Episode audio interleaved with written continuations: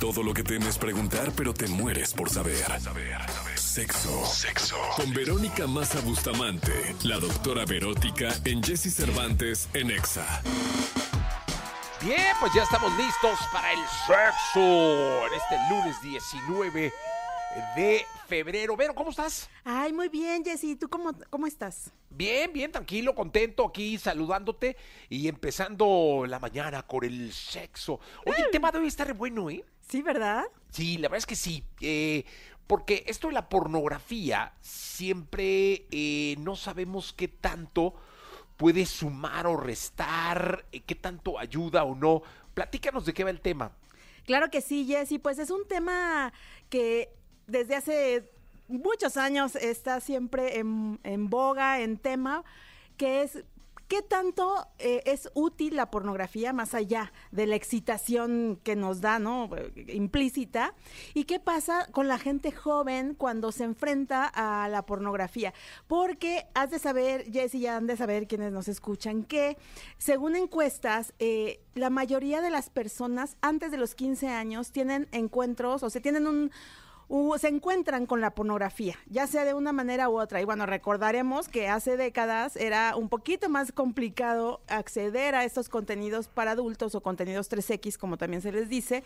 Tenías que ir a buscar una película, tenías que andar ahí en, en el mercado negro de la piratería para conseguir tus, tus DVDs. Pero ahora realmente es muy, muy fácil acceder a eso. Con- en Internet, eh, sin grandes filtros o o cosas que, vayan checando que no ingresen a esas páginas, pues la gente joven, los niños incluso pueden tener contenido a este tipo de materiales. Entonces, es muy importante, por un lado, no cerrar los ojos ante esta realidad, no pensar, ah, bueno, mm, yo no voy a hablar sobre esto con mi hijo puberto, con mi hija adolescente, porque seguramente no lo hace, porque por desgracia ahí está ese contenido. ¿Y qué pasa cuando una persona que está formando en su mente la idea de la erótica se topa con estos contenidos.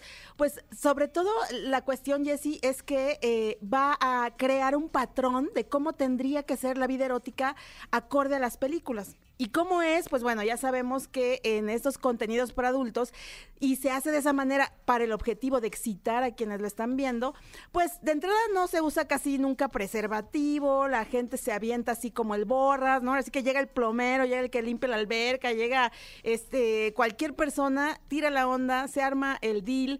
Eh, son videos que también siguen mostrando mucho como la vinculación machista, o sea, los hombres siempre son los que llevan la batuta, son los que los que mm, excitan a la mujer y la mujer tiene que comportarse de ciertas maneras muy específicas para pues verse erotizada en pantalla, pero cuando pasamos a la realidad eso está muy lejos de ser así, una práctica erótica convencional no es así. Entonces, estas personas que de, en temprana edad empiezan a consumir estos contenidos, empiezan su vida sexual teniendo eso como, como una pauta y claro, se llevan grandes desengaños y a la par descuidan las cosas que tendrían que ser importantes en las primeras relaciones sexuales, Jessie.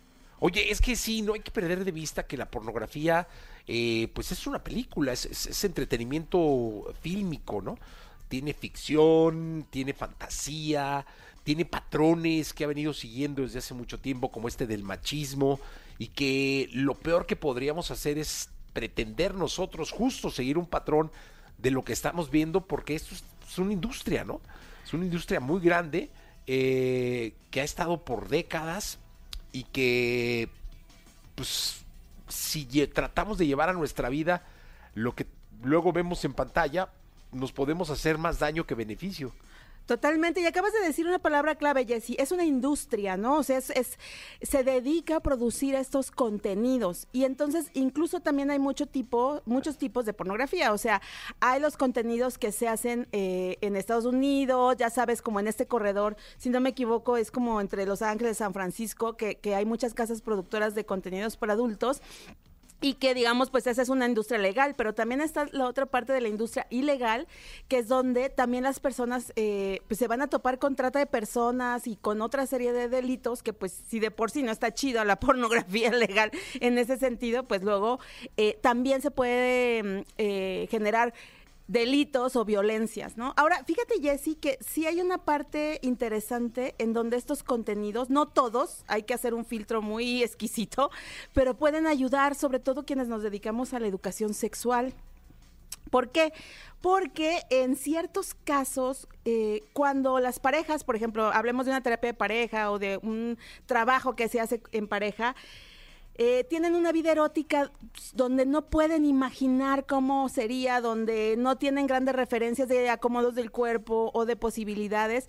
Y hay ciertos contenidos que se seleccionan para este trabajo educativo, donde se ofrece a estas parejas, pero hablamos de parejas adultas, de parejas que llegan a una consulta, etcétera, estos contenidos para eh, que sea más gráfico, digamos, eh, su aprendizaje. Y también es verdad que a lo largo de las décadas ha habido eh, empresas, plataformas, incluso asociaciones civiles, Jessy, que han usado como, mm, yo creo que más que el contenido porno, la mística del porno, como de decir, mira, este es un contenido erótico, pero realmente lo que enseñan en el contenido erótico es un tema de educación sexual.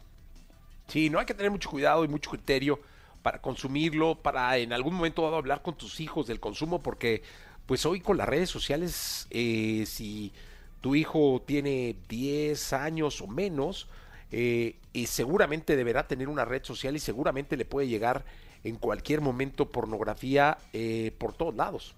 Exacto, y ahí es cuando se vuelve muy importante comunicarnos con nuestros hijos y con nuestras hijas, porque como justo como dice Jessie, sí se ha registrado que aproximadamente a los nueve años ya están empezando a tener estos contenidos, ¿no? Decíamos hace rato como entre los nueve y los quince años, o sea, muy, muy temprana edad.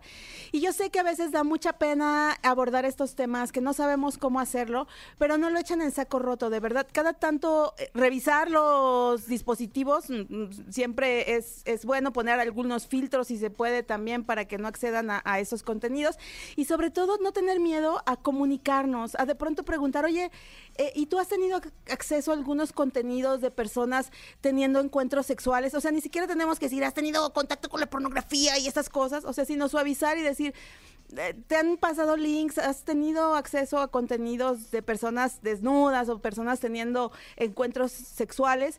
Y depende de lo que nos diga el hijo o la hija, pues tener también las herramientas para saber qué, qué hacer, ¿no? Pero sobre todo, eh, no castigar tremendamente, sino más bien comunicar y hablar y explicar justo esto que estamos diciendo, Jessy, por qué pues no está chido que consuman a esa edad estos contenidos. Sí, caray, no, hay que, hay que tener mucho cuidado y mucha comunicación con, con los hijos. ¿Dónde te pueden localizar? Pero para eh, quien quiera ahondar un poco más en el tema. Claro que sí, Jessy, gracias. Me pueden encontrar en las redes sociales, en Instagram como Vero Massa eh, eh, búsquenme en, X y en Facebook como la doctora Verótica, Verónica Maza Bustamante. Tengo mi consultorio en línea, mi consultorio presencial también en Ciudad de México, donde Jessy trabajo este tema con cierta regularidad y hago acompañamientos también a personas en pubertad y adolescencia, pues que se han enfrentado a algunos contenidos de este tipo y los papás no saben qué hacer. Así es que búsquenme, por favor, y verán que podemos llegar a un buen puerto. Qué bueno, qué bueno, Vero, qué bueno, me da mucho gusto. Eh, nos escuchamos el miércoles, gracias. Claro que sí, Jessy. Un abrazo. Un abrazo, muchas gracias. Vamos a continuar con este programa. Son las 8 de la mañana, 20 minutos. Vámonos con música. Hula Hoop, oh my.